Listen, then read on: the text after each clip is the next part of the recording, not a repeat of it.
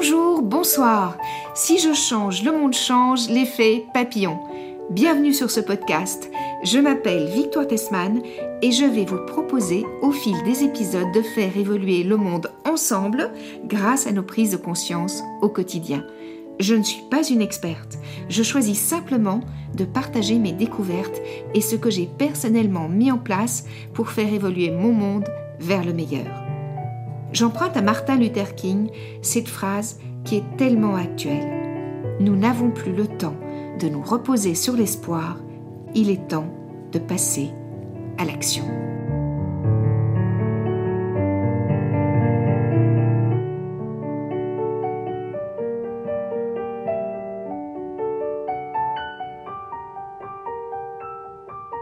Bonjour Manon, bienvenue sur Si je change, le monde change, l'effet papillon. Bonjour Victoire. Alors, cher Manon, comme euh, on n'est jamais mieux présenté que par soi-même, aurais-tu envie de nous dire qui tu es, ce que tu fais et quelle est ta vie? Oui, alors je m'appelle euh, Manon Dugré, j'ai 32 ans. J'habite à Montreuil, dans une maison en bois euh, construite avec mon compagnon et une bande de copains. Et je travaille dans un sujet qui m'importe beaucoup, qui est le sujet de l'alimentation durable.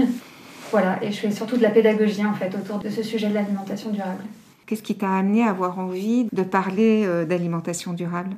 Euh, bah, Je pense à un long cheminement. Je pense que ma conscience écologique est arrivée assez tard. Moi, en fait, euh, j'ai eu beaucoup de mal à savoir dans quoi m'orienter, en fait, d'un mhm. point de vue de mes études.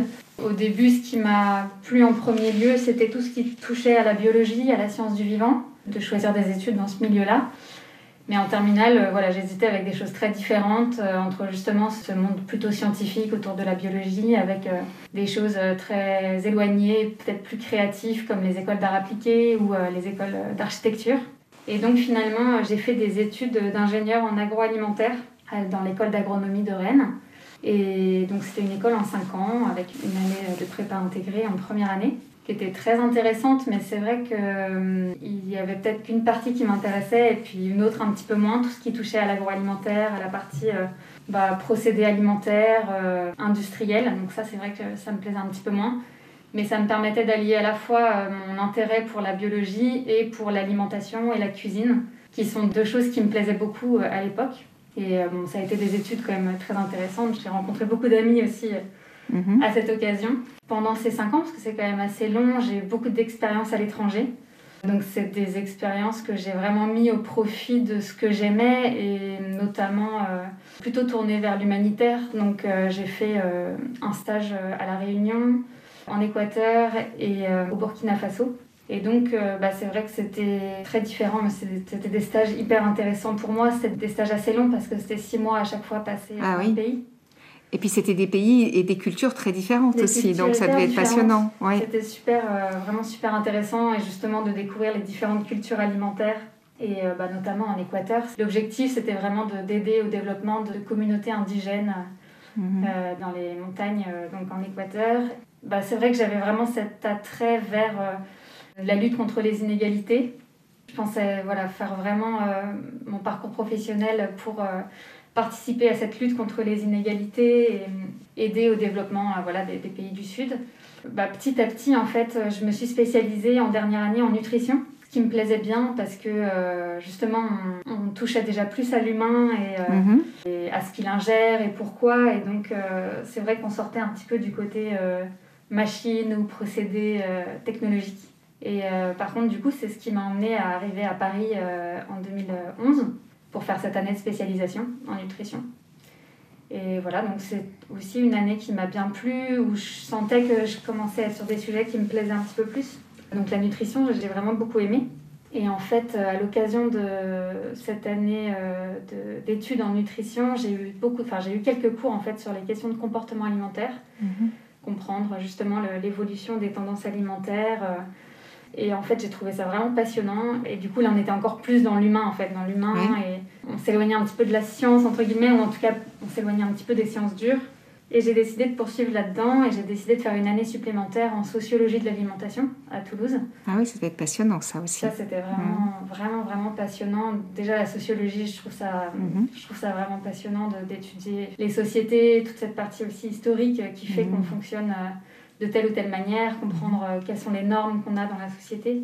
Et donc, bah, ça a été une année vraiment très chouette. Et ça m'a amené du coup sur ce premier boulot que je fais toujours aujourd'hui à la Cheranka.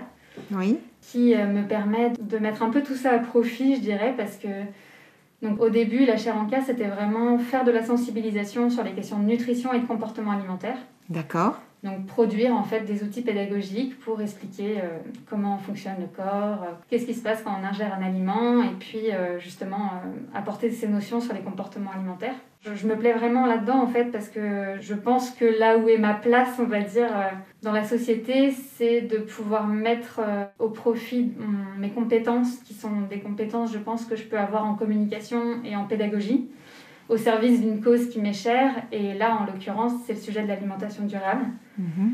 Et donc, euh, ça fait maintenant 7 ans que je suis à la cas. Et euh, petit à petit, en fait, on est passé un peu de ce sujet de la nutrition, qui touche à l'humain, qui touche aux aliments, à ce sujet de l'alimentation durable.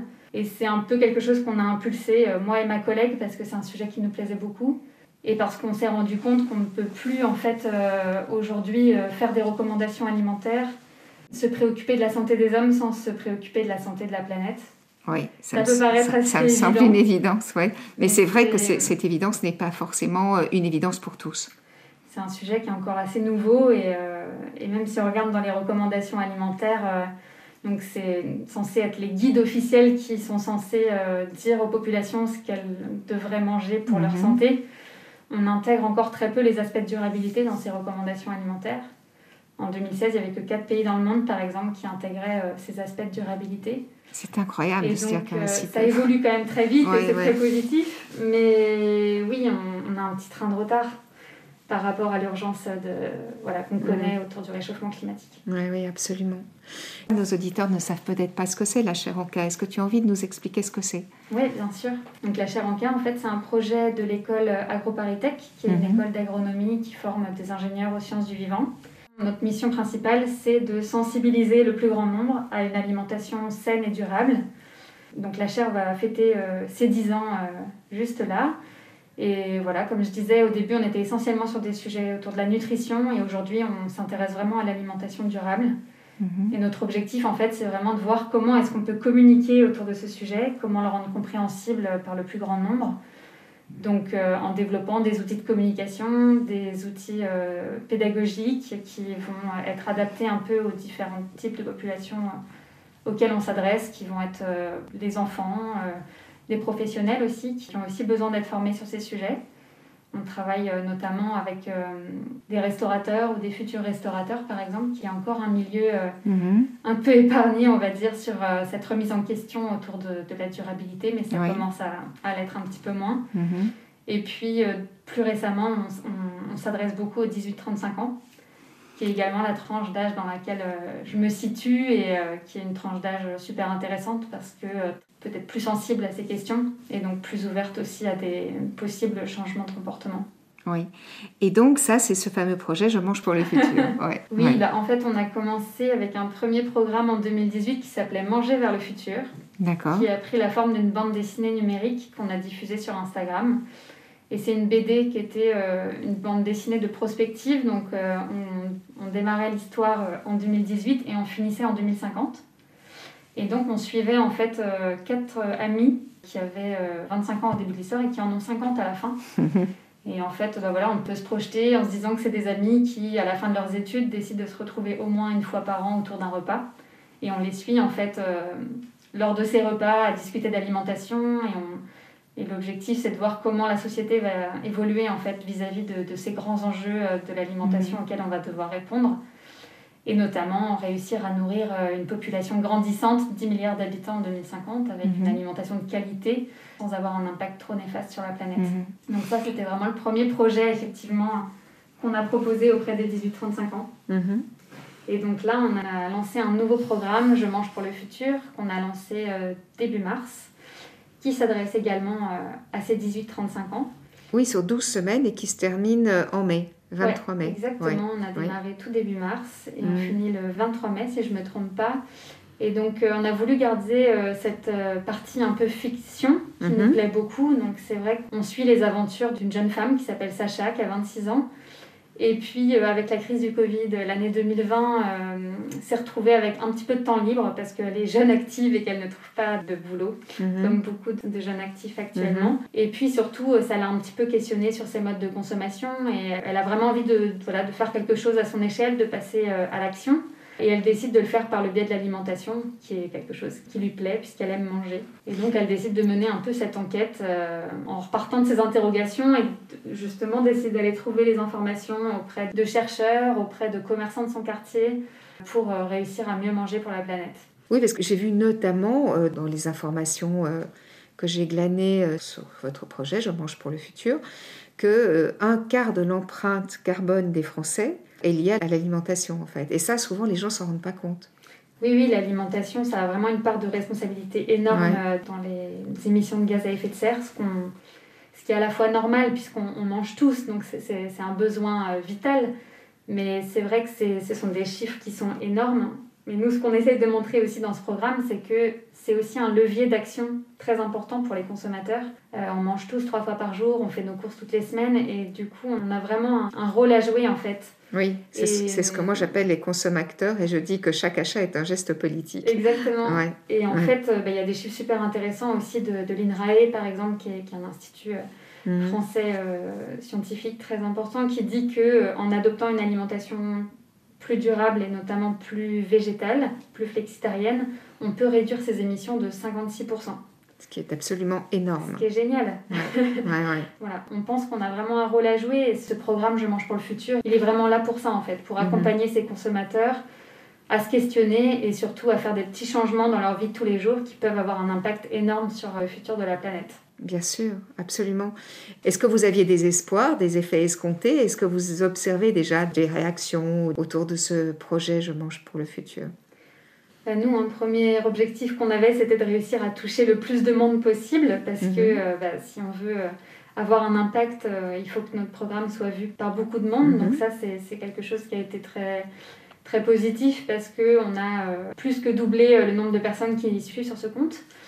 Euh, oui, parce que ça passe beaucoup par le biais d'Instagram. Hein, c'est vraiment adapté à Instagram. Oui. Donc euh, oui, effectivement, c'est uniquement pour des utilisateurs d'Instagram, mm-hmm. mais qui sont largement représentés dans les 18-35 ans. Oui.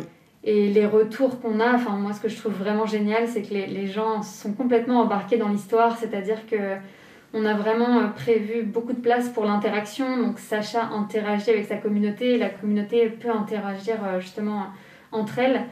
Et euh, les gens se prennent au jeu parce qu'ils s'adressent à nous en, parlant à Sacha. Et je, ah, trouve, ça, super, je trouve ça vraiment chouette. Et euh, oui, on a eu des très bons retours. On fait notamment des, des reportages sur le terrain.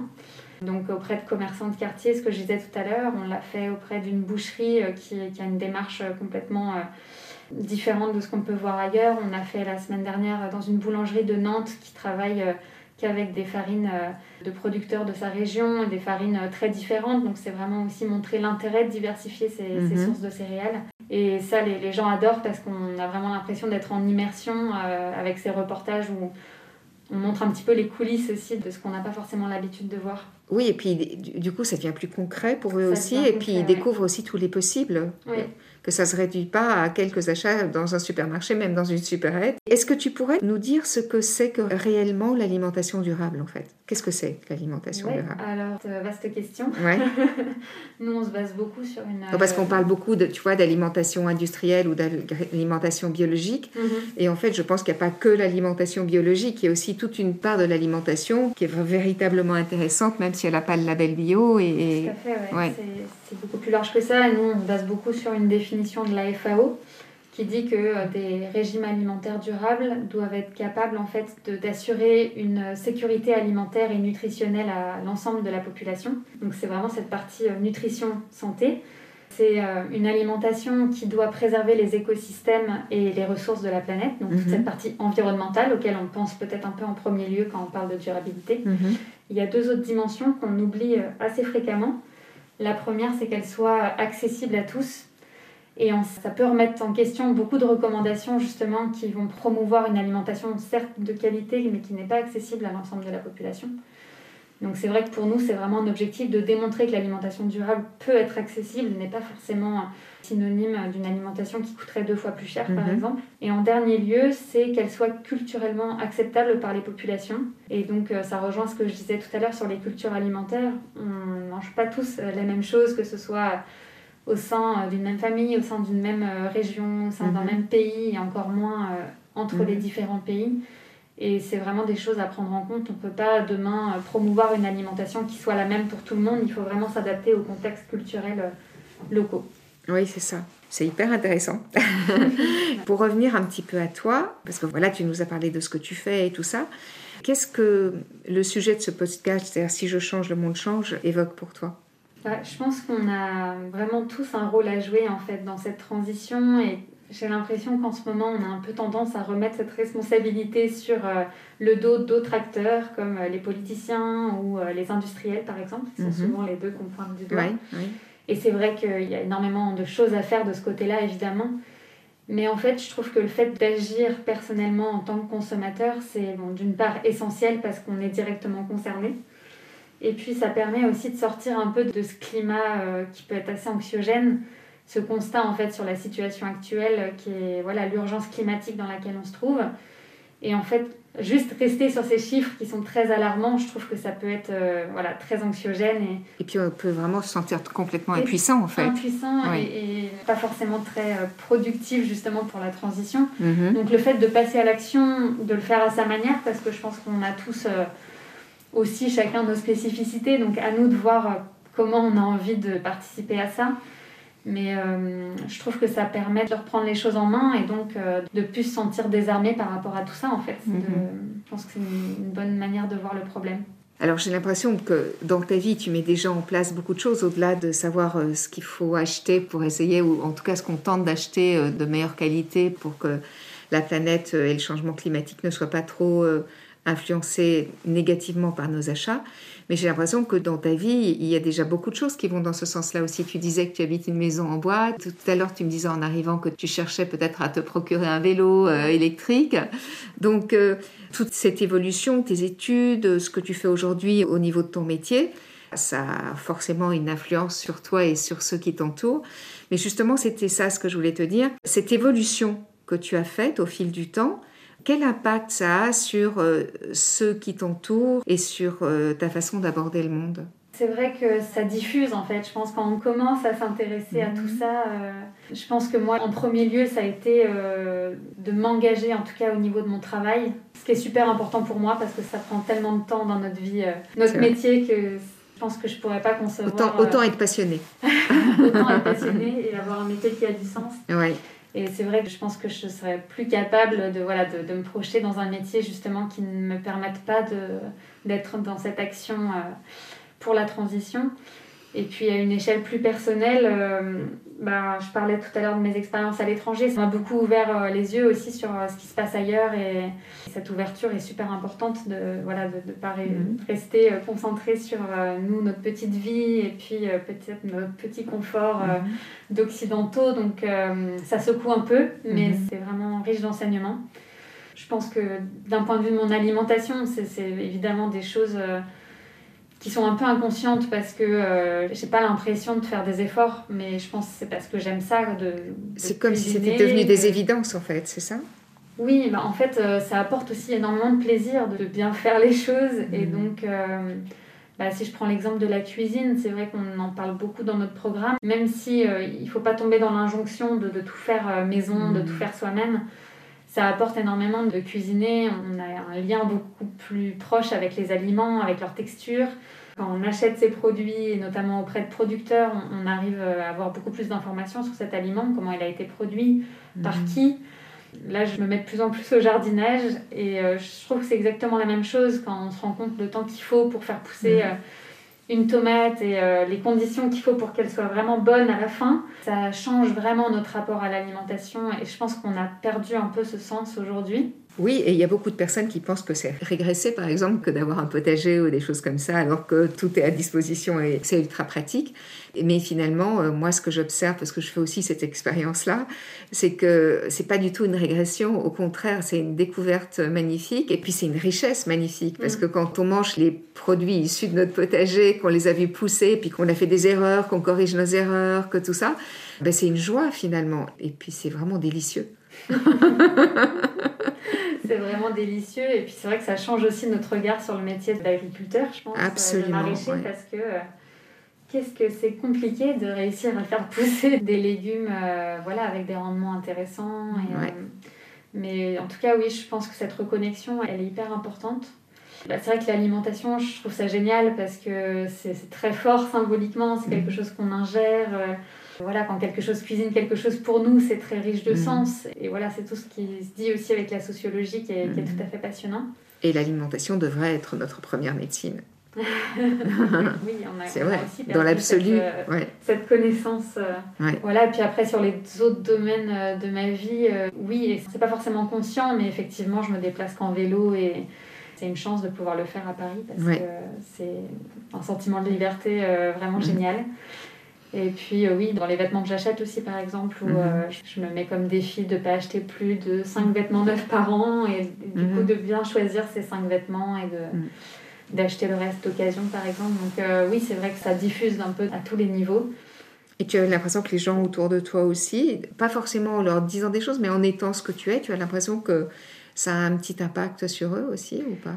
Alors, je ne sais pas comme ça si j'ai un impact euh, sur euh, la vie euh, des personnes qui m'entourent, mais probablement un peu, sûrement auprès de mon compagnon qui est aussi intéressé par ça, qui s'y intéresse de plus en plus. Et c'est super intéressant de pouvoir en discuter à plusieurs. Mm-hmm. Voilà, notamment, on regarde beaucoup de podcasts et de conférences d'un expert sur les questions d'énergie qui s'appelle Jean-Marc Jancovici. Mm-hmm qui est hyper bon pédagogue et qui est vraiment hyper intéressant à regarder. Donc euh, oui, ça fait vraiment partie de nos vies maintenant mhm. euh, de pouvoir euh, continuer d'apprendre et de pouvoir échanger justement comme ça avec les, les personnes. Oui, et puis moi je suis profondément convaincue que plus on se renseigne, plus on s'informe, plus on a des connaissances, mais plus on, on change nos vies d'une certaine manière, parce que la connaissance est la source de tout d'une certaine manière. Mm. Alors on parle beaucoup de changement climatique, tu l'as un tout petit peu abordé, et des conséquences qu'ont à de nombreux niveaux nos façons de vivre. C'est quoi ton regard sur ce sujet, sur le changement climatique? Je pense que ce que j'ai compris euh, assez récemment, et notamment quand je parlais de Jean-Marc Jancovici, et c'est pas le seul expert évidemment, mais j'ai eu un peu un choc, euh, oui, je dirais, il y, a, il y, a, quelques années, pas tellement plus, de comprendre justement euh, l'urgence dans laquelle on était en fait. Parce que j'ai toujours entendu parler de euh, dans le futur ce sera compliqué, les futures générations, etc. Et en fait, on, je trouve qu'on est en train de comprendre maintenant que c'est pas une question de génération, que en tout cas ma génération, on voit déjà l'impact mhm. du réchauffement climatique mhm. et on le verra d'autant plus euh, à l'échelle de notre vie. Donc tout se rapproche en fait, que ce soit en temps ou en distance. Et du coup, oui, je pense que j'ai eu un petit choc euh, à ce moment-là parce que j'étais consciente des enjeux, mais pas de cette urgence. Et bah, du coup, au début, ça fait un peu peur. C'est pour ça que je disais tout à l'heure que ça peut être très anxiogène et, et je comprends qu'on puisse être un petit peu désemparé par rapport à tout ça. Mais après, je, voilà, une fois qu'on se donne euh, l'ambition de faire quelque chose à son échelle et de se poser la question de moi, euh, justement, Manon, quels sont mes mes compétences et qu'est-ce que je peux faire, quelle place dans la société j'ai envie d'occuper. Pour répondre à ça, ça, change un petit peu euh, le regard que mhm. je peux avoir. Et ça permet d'avoir de l'espoir. Et ça donne de l'espoir, ouais, beaucoup. Mhm. Mais voilà, mais c'est vrai qu'il faut le faire parce que sinon, mhm. euh, ça laisse assez peu de perspectives et, euh, et quand on questionne un petit peu son futur et comment on va vivre à l'avenir avec toutes les conséquences qu'on connaît, ça peut être vite effarant. Oui. Moi, personnellement, comme je suis euh, une éternelle optimiste, je me dis que la meilleure façon d'aller vers euh, un futur plus attrayant, c'est non pas de nier ce qui est, mais de vraiment voir ce qui est et, de faire comme tu le fais. C'est-à-dire, euh, toi, à ton niveau, tu apportes des propositions, voire des solutions. Et à d'autres niveaux, il y en a de très nombreuses qui sont proposées partout dans le monde. Ce podcast existe parce qu'il s'est inspiré d'un livre. Et pour ce livre, j'ai vraiment fait énormément de recherches. Et j'ai vu à quel point partout dans le monde, mais vraiment partout dans le monde, il y a des êtres qui créent, qui trouvent des solutions et dans tous les domaines. Et ça, je trouve ça vraiment extraordinaire.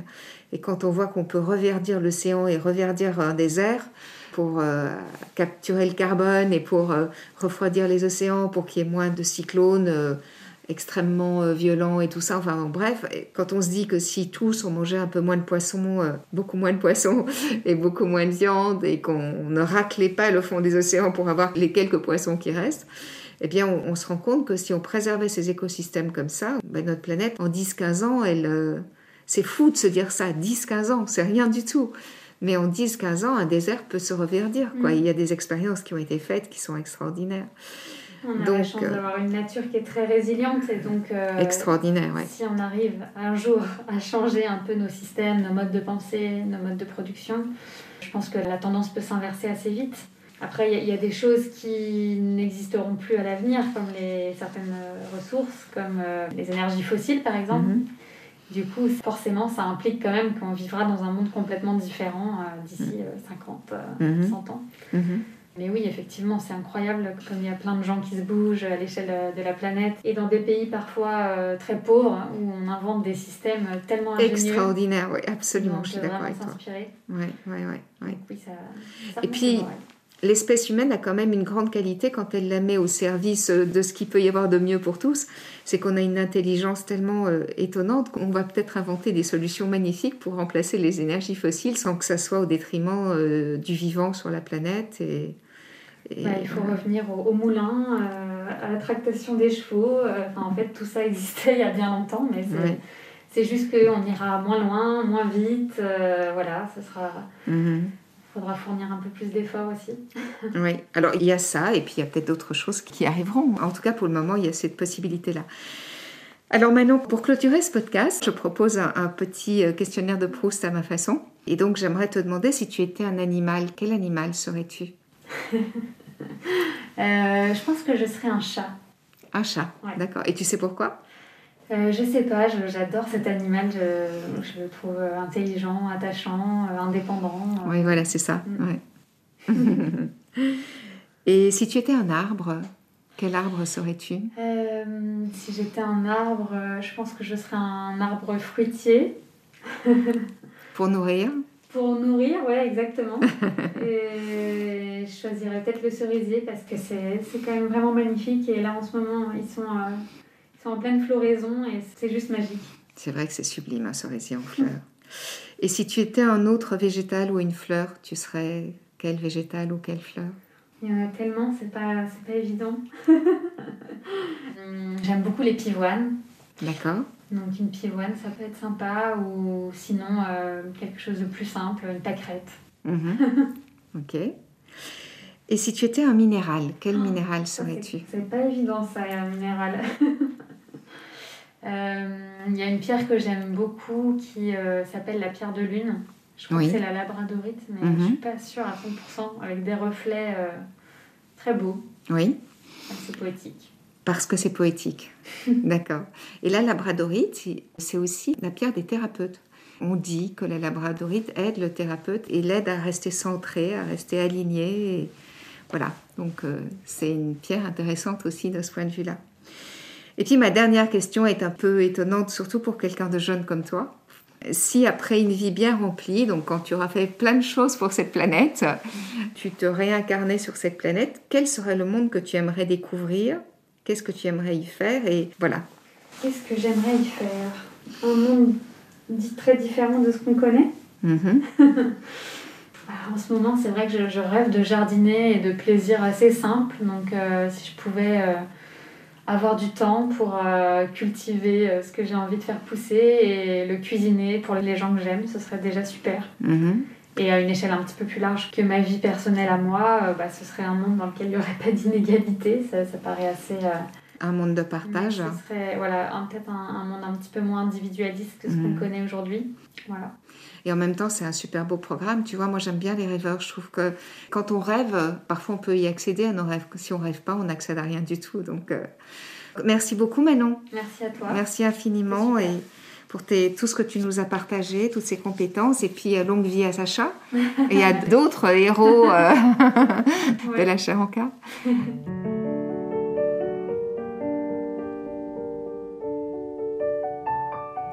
voilà, j'ose rêver qu'au fil des semaines, nous créerons ensemble un grand mouvement citoyen et humaniste qui prendra sa source dans nos envies du meilleur. Je compte sur vous pour m'envoyer des infos que je partagerai sur ce qui se fait près de chez vous, sur ce que vous avez mis en acte vous-même, sur ce que vous avez découvert et qui vous démontre que tout est possible. Si vous lisez mon livre, Si je change, le monde change, l'effet papillon, illustré par Laurie Neuis Barboteau, vous découvrirez que ce mouvement de conscience mondiale est présent partout et qu'il ne tient qu'à nous de l'inclure dans notre quotidien. Le changement ne viendra pas de nos dirigeants ou de nos politiques, en tout cas pas pour l'instant. Le changement et le respect de la vie ne peut venir que de nous, de toi, de moi, de nous. Merci d'avoir écouté cet épisode. J'attends vos commentaires et vos propositions avec impatience. Vous pouvez me joindre en commentaire sur ce podcast, mais vous pouvez aussi le faire sur Instagram ou sur Facebook à Victoire Tessman. Si vous avez aimé ce podcast, je vous invite à cliquer sur 5 étoiles sur votre plateforme de podcast favorite. À très bientôt sur Si je change, le monde change, l'effet papillon.